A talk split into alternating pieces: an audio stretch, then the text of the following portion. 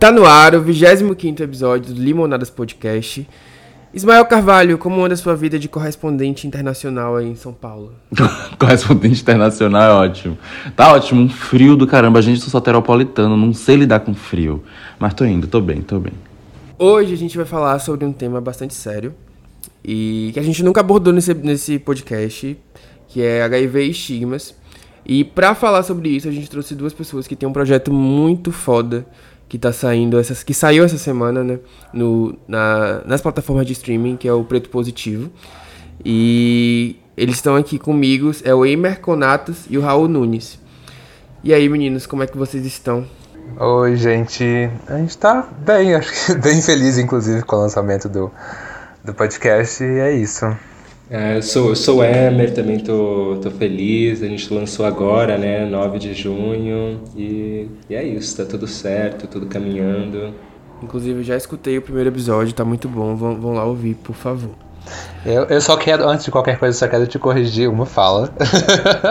que eu preciso fechar isso daqui. É, o nosso podcast ele tá apenas no Spotify por se um original, um produto original do Spotify. Ah, sim. Que vem do, é do projeto Sound Brasil 2020-21. Então, nosso então, a gente é no Spotify só. Só, tá. só no Spotify. Só no Spotify. Só. Isso que eu ia perguntar também, como é que eles acham vocês? Vocês têm outras redes sociais? Tem rede social do próprio podcast? Como é que as pessoas acham vocês? É, através do arroba preto positivo. É, tá lá, preto no Instagram. no Instagram. E no Spotify a mesma coisa, preto positivo, tá lá, bonitinho. E aí lá tem as nossas redes, a minha e do Emer, que é Raul Nunes, arroba Raul Nunes e arroba Emer Conatos. Isso, e além do, do podcast, tem também uma produção de conteúdo nas redes, porque antes do podcast eu já conhecia o Preto Positivo no Instagram. Então vale muito a pena seguir lá e acompanhar. Isso, porque na verdade foi um processo né, que começou o, o Sound Up, né, começou há dois anos atrás, 2020. Então a gente começou né, essa, essa rede, arroba Preto Positivo no Instagram, a partir também desse projeto. Mas a gente foi lançado agora, né? Só que antes de a gente ser lançado no Spotify, a gente já estava produzindo conteúdo no Instagram justamente para chamar o público, né? De onde que surgiu a ideia de vocês de, de produzir um podcast que falasse sobre a vivência de vocês enquanto pessoas pretas soropositivas? O Preto Positivo ele surgiu através de uma live que eu fiz com o Emer. Eu fui convidado pela Dana Lisboa, que era mother de uma house, a House of Becher. E aí eu conheci ela em uma festa, um, um ball de vôlei aqui em São Paulo, e aí a partir desse momento ela me fez esse convite para participar dessa live. E ela me apresentou o Emer já em momento de pandemia, foi em julho de 2020, então ele estava no início da pandemia ainda, e a gente produziu essa live juntos, né, eu e o Emer, e o pessoal da House of Bichette. E aí, semanas depois, o Emer recebeu um e-mail falando sobre o projeto Sound foi no último dia, inclusive, de inscrição do projeto, e aí ele pegou o esqueleto que a gente tinha dessa live, montou a proposta e encaminhou para o Spotify. E aí eu vou deixar ele contar o restante porque ele me pegou de surpresa e já fez tudo sozinho e aí me convidou posteriormente quando foi aprovado.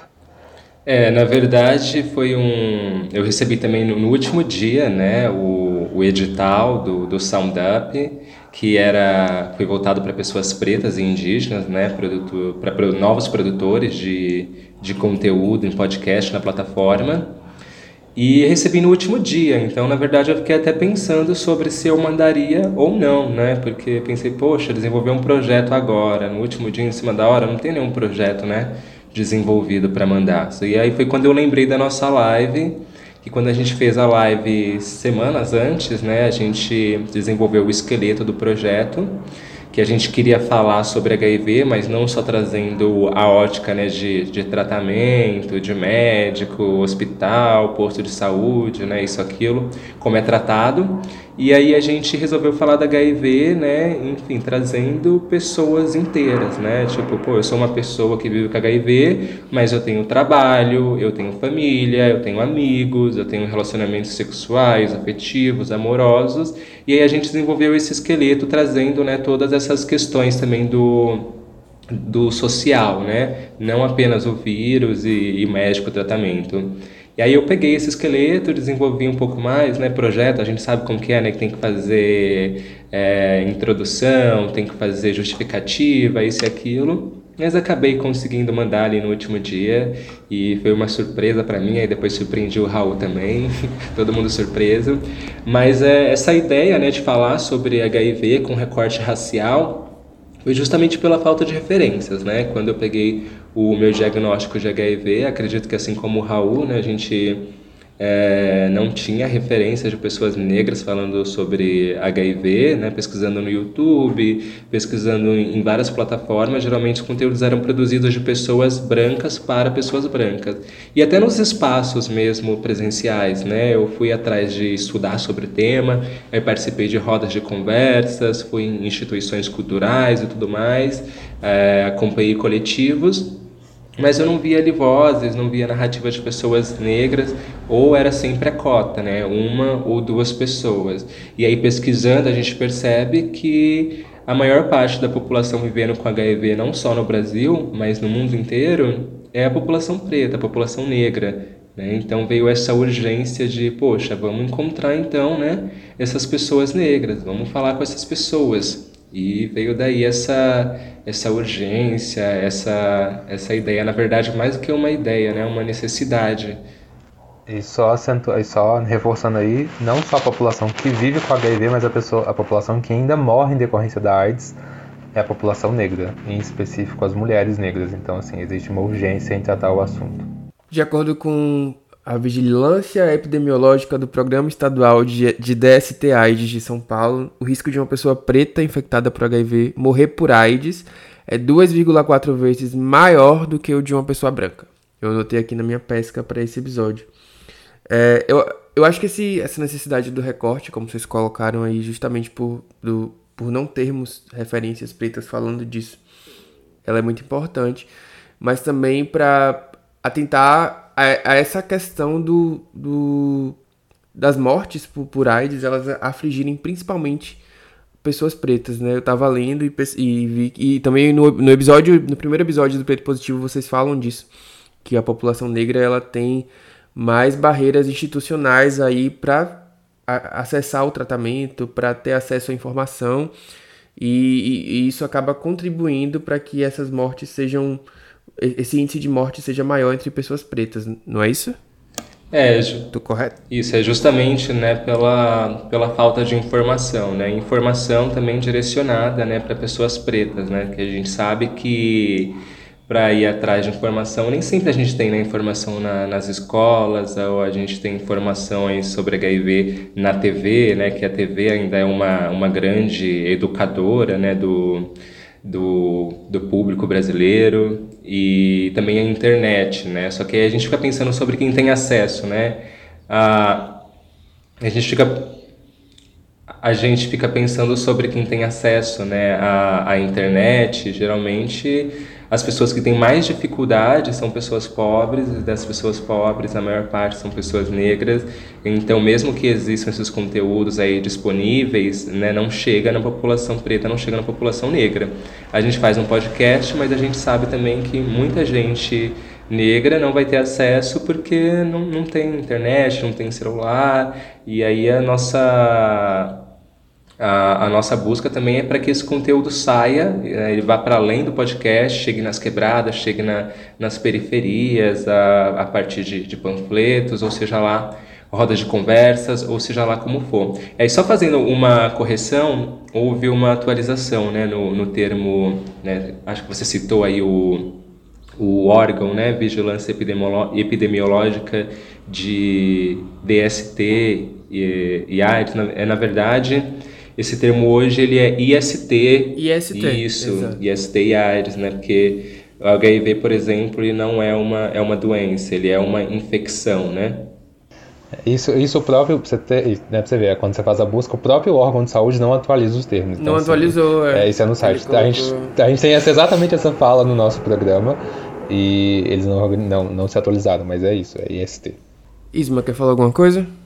Não, não, eu adorei primeiro a iniciativa de vocês. É uma iniciativa belíssima.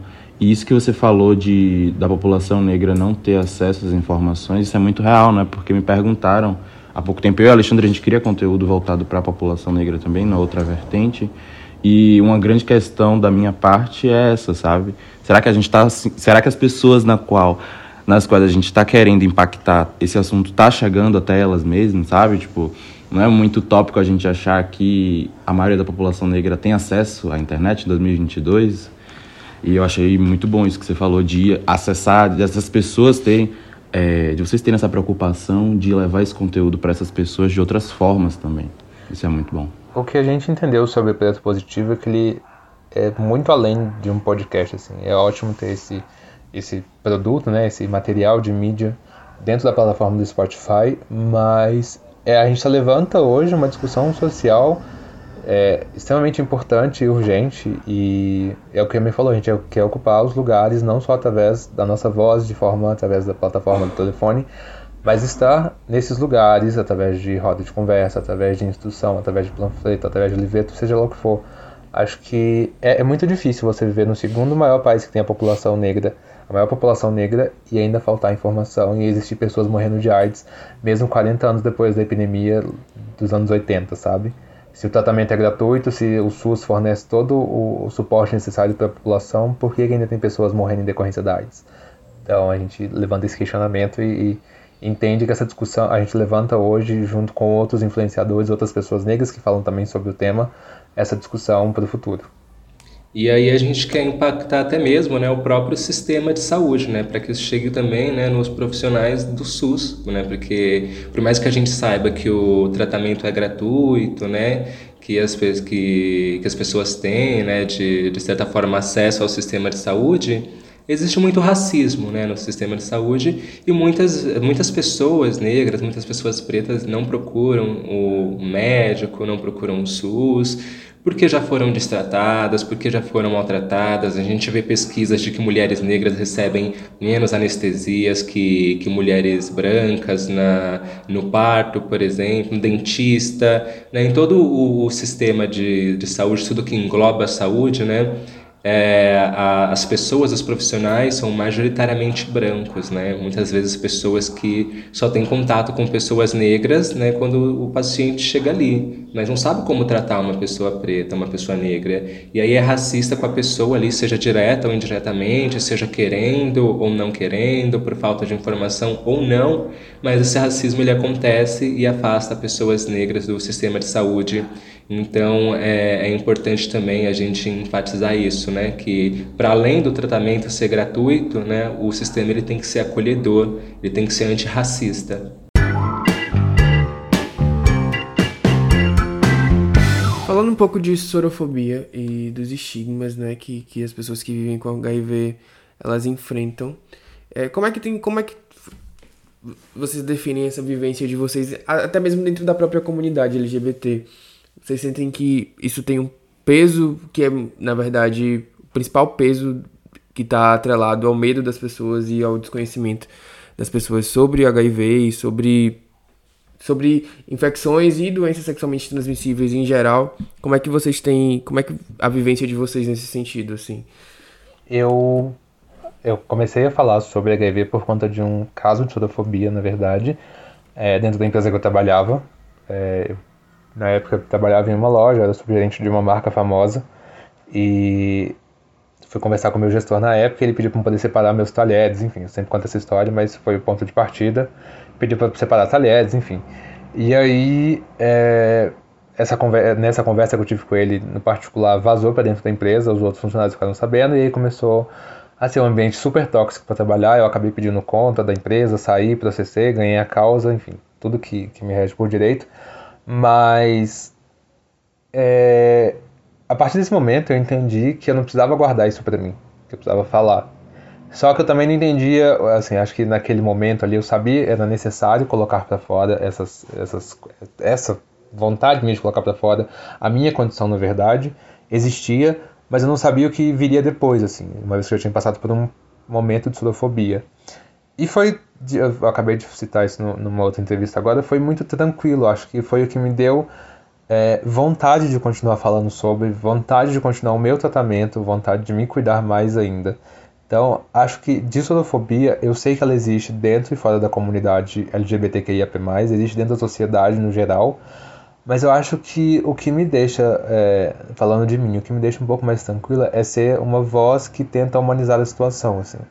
Eu entendo, já passei por outras situações, principalmente em relacionamento, assim, de pessoas que, que se afastaram depois que eu contei que eu vivo com HIV, de pessoas que viram que eu faço um trabalho como ativista, porque também não entendem ou entendem, mas não querem estar na linha de frente junto a uma pessoa que fala de um de um tema que é tão tabu, cheio de estigmas, que é relacionado a, a uma infecção sexual. Então, tipo, existe um preconceito, mesmo que velado ele existe, mas eu, eu tento não me... Eu tento não sofrer, por, até não, eu não sofro mais por conta disso, assim. Eu acho que o papel que eu desempenho hoje é super importante. Eu acabo entendendo também que eu sou referência para outras pessoas e que tá tudo bem. Eu acho que o mínimo que eu posso fazer é tentar educar essa pessoa e o preto positivo tá aí para isso. É, no meu caso, a minha sorologia ela sempre foi aberta, né? Desde que eu peguei o meu diagnóstico, né, eu já tinha referências de pessoas que, que viviam com HIV e viviam muito bem, é, até melhor que eu em, em relação à, à, saúde, né, a cuidados e tudo mais. Ah, então eu já entendia que, eu não, que não era algo que eu precisava esconder, né? O que eu senti falta mesmo foi de referências pretas, né? Eu tinha muitas referências de pessoas que não eram pretas e acabei me vendo ali como uma das únicas pessoas pretas vivendo com HIV que eu conhecia. Conhecia só mais duas pessoas, mas conhecia meio que só por, por nome, que eram ativistas né, da, da causa, que era Micaela Cirino e o Felipe Couto, que na época eram do, do coletivo Amém, da festa Amém. Mas eu também não tinha muito contato, convívio com eles. Então eu acabei me sentindo ali sozinho nesse sentido, né? Quando envolve a questão racial. E aí quando a gente fala né, de preconceito, quando a gente fala de estigma, né, a gente sabe que na comunidade LGBTQIAP+, tem tanto o racismo né, quanto a sorofobia, e muitas vezes a gente se sente desencaixado, sabe? São lugares que, que eu, eu não. Tá, na comunidade LGBTQIAP, eu não vou sofrer LGBTQIAP fobia, mas eu vou sofrer racismo, eu vou sofrer sorofobia. Então você sente que não, que não tem um espaço de fato acolhedor para você. E aí, né, o jeito foi pensar, pô, se esse espaço não existe, ou eu não estou encontrando esse espaço, eu tenho que criar esse espaço também. É, até para eu me sentir acolhido também, para não me sentir sozinho e também para que outras pessoas pretas diagnosticadas não se sintam sozinhas, elas entendam que elas têm um espaço, um, um lugar onde elas podem conversar, nem que seja um podcast que elas possam ouvir, nem que seja uma página no Instagram que elas possam acompanhar e que essas trocas também possam acontecer né, presencialmente, pessoalmente. Eu imagino que esse lugar da referência tenha sido, seja uma constante para vocês atualmente. Se não for agora, provavelmente vai ser depois que as pessoas começarem a ouvir o podcast. Enfim, como é que tem sido isso? Essa troca com pessoas pretas soropositivas? Como é que vocês recebem isso? Porque no meu caso, falando de. Do, eu falo sobre conteúdo preto e LGBT. Tipo, eu, eu ainda fico surpreso com a quantidade de trocas e de feedbacks que eu recebo. Porque às vezes a gente tem uma ideia de que é só aquele projeto, mas não é. Como vocês falaram, é muito maior que isso sabe? A gente não tem controle de como chega para as pessoas. Como é que isso tem sido para vocês? Eu já falo sobre HIV há mais tempo que o Emer. Eu falo desde 2017 que eu venho falando sobre HIV. Então eu já passei por algumas outras situações além do preto positivo, né? Eu já dei entrevista para alguns canais do YouTube. Eu e o Emer a gente teve a sorte de participar de duas temporadas da série da MTV do Positivo. E só que, assim, existe, acho que é legal estar nesse lugar de referência. Eu eu tenho levado para terapia ultimamente muito esse, hoje assim em relação ao preto positivo, porque acho que todos os outros, outros projetos que a gente participou, seja junto ou separado, era sempre um lugar de fala sobre o HIV de uma forma histórica, então de uma forma até mesmo lúdica, é, como foi o caso de alguns programas de televisão e tal. E no, acho que hoje comandar um projeto do tamanho do preto positivo e entender a referência, entender a discussão que a gente levanta, me causa, esses dias eu estava falando até com a Emery, inclusive, que me causou uma série de crises de ansiedade, assim, de tentar entender esse lugar que a gente ocupa a partir desse momento, assim. O Preto Positivo existe há dois anos, mas agora que está indo para público, agora que as pessoas estão consumindo, e ainda sai com o peso que é com a assinatura original do Spotify, assim, é o primeiro projeto do Spotify que aborda a temática. Então a gente tem dado entrevista para alguns veículos de comunicação que a gente nunca imaginava que isso chegaria até a gente, E a gente, eu, eu tô muito feliz com o resultado, não posso, não tem nem o que reclamar de fato, tô muito grato a tudo isso. Mas agora é entender como vai ser daqui para frente, é, que tipo de referência a gente se torna, que tipo de lugar que a gente ocupa, como se comportar em relação a isso, como viver tudo isso. Mas acho que são coisas, como diz minha pessoa vai ter que viver uma, uma, uma coisa por vez. E tá tudo bem, mas é um lugar interessante. Eu acho que ser referência para alguém é muito gratificante. Eu tinha um projeto antes do Preto Positivo que chamava Hoje Indetectável Vivo, que eu acolhia pessoas do país inteiro de forma online, antes da pandemia de forma offline também, para trocar uma ideia, para poder acompanhar o tratamento dessas pessoas que recebiam diagnóstico recentemente e até se tornarem indetectáveis. Então isso tornou um, um, era, acho que eu tenho já na bagagem esse peso assim de saber acolher pessoas, de lidar com pessoas. Eu fico muito grato a toda pessoa que chega até mim e fala do projeto, é, fala da gente. Isso é muito importante mas ainda causa um, uma situaçãozinha ainda. Perguntas tipo que médicos que deveriam falar e tal. Vocês, vocês se sentem confortáveis em falar hoje em dia? Vocês sentem que, é, por vocês estarem nesse lugar de comunicadores, vocês acham importante vocês falarem, tipo, a diferença de é, HIV e AIDS, o que é uma pessoa indetectável, essas questões, vocês acham importante vocês falarem para a comunidade dessa forma mais ampla que um comunicador tem a possibilidade de falar? Ah, com certeza, né? Porque às vezes nem os próprios médicos falam sobre isso, né? A gente tem essa, ah, a gente tem essa informação de que uma pessoa que está em tratamento há pelo menos seis meses é, e ela está indetectável, que é quando a carga viral do HIV ela é muito baixa, praticamente igual a zero, a gente não transmite, né?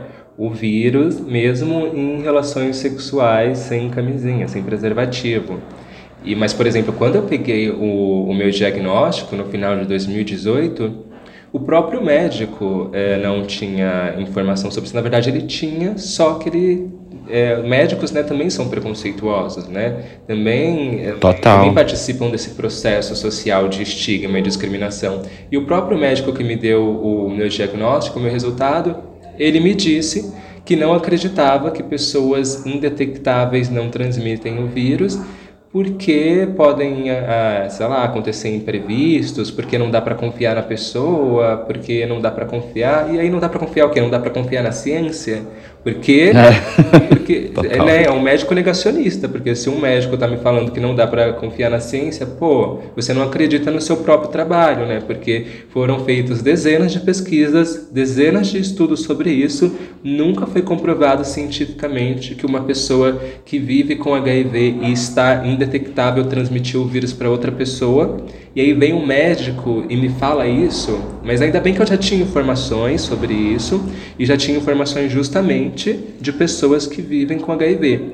Então, por isso que eu também achei importante né, é, essa, essa troca de informações, na verdade, essa, essa transmissão, esse compartilhamento de, de transmissão, esse esse compartilhamento de informações vindo diretamente das pessoas que vivem com HIV, porque às vezes não dá para confiar nem no médico, né? Porque um, vários médicos também têm esse lugar, né? Do eu sou médico, eu que falo, eu sei o que eu estou falando, você só escuta. Se eu não tivesse informações, esse lugar de autoridade, né? Isso. Se eu não tivesse já informações sobre isso quando eu peguei o meu diagnóstico, eu acreditaria naquele médico. Eu acreditaria naquele momento que que eu, mesmo me tornando indetectável, eu ainda transmitiria o vírus, sabe?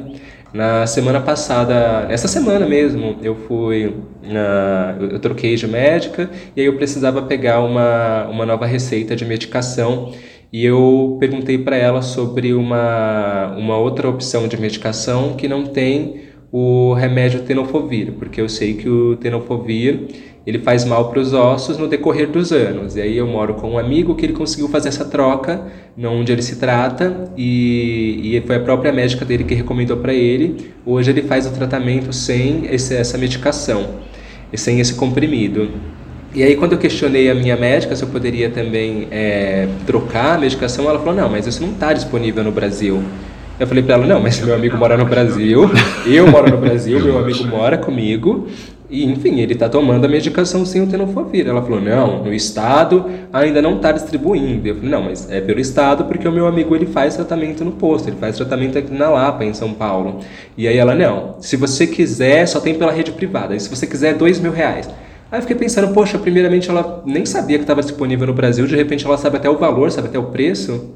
Enfim, não consegui trocar a minha medicação, ela me passou a mesma medicação. Mas, é, é, é, enfim, falta de informação, despreparo né, dos profissionais da saúde. De interesse, né? Interesse também, e ela foi super arrogante comigo, sabe? Se quiser dois mil reais, sabe? Tipo, pô, ou você aceita, eu sou a médica, ou você aceita o que eu tô te passando, ou você vai pagar dois mil reais, vai te dar do seu bolso, sabe? Esse lugar de eu mando, eu sou a médica. A gente precisa parar com isso, a gente precisa acabar com isso. É, até eu acho que o serviço que vocês prestam é também de saúde pública no sentido de é, que as pessoas se informem, sabe? Por exemplo, eu quando eu tinha acho que 19 anos, eu usei a, a PEP, né? A profilaxia pós-exposição.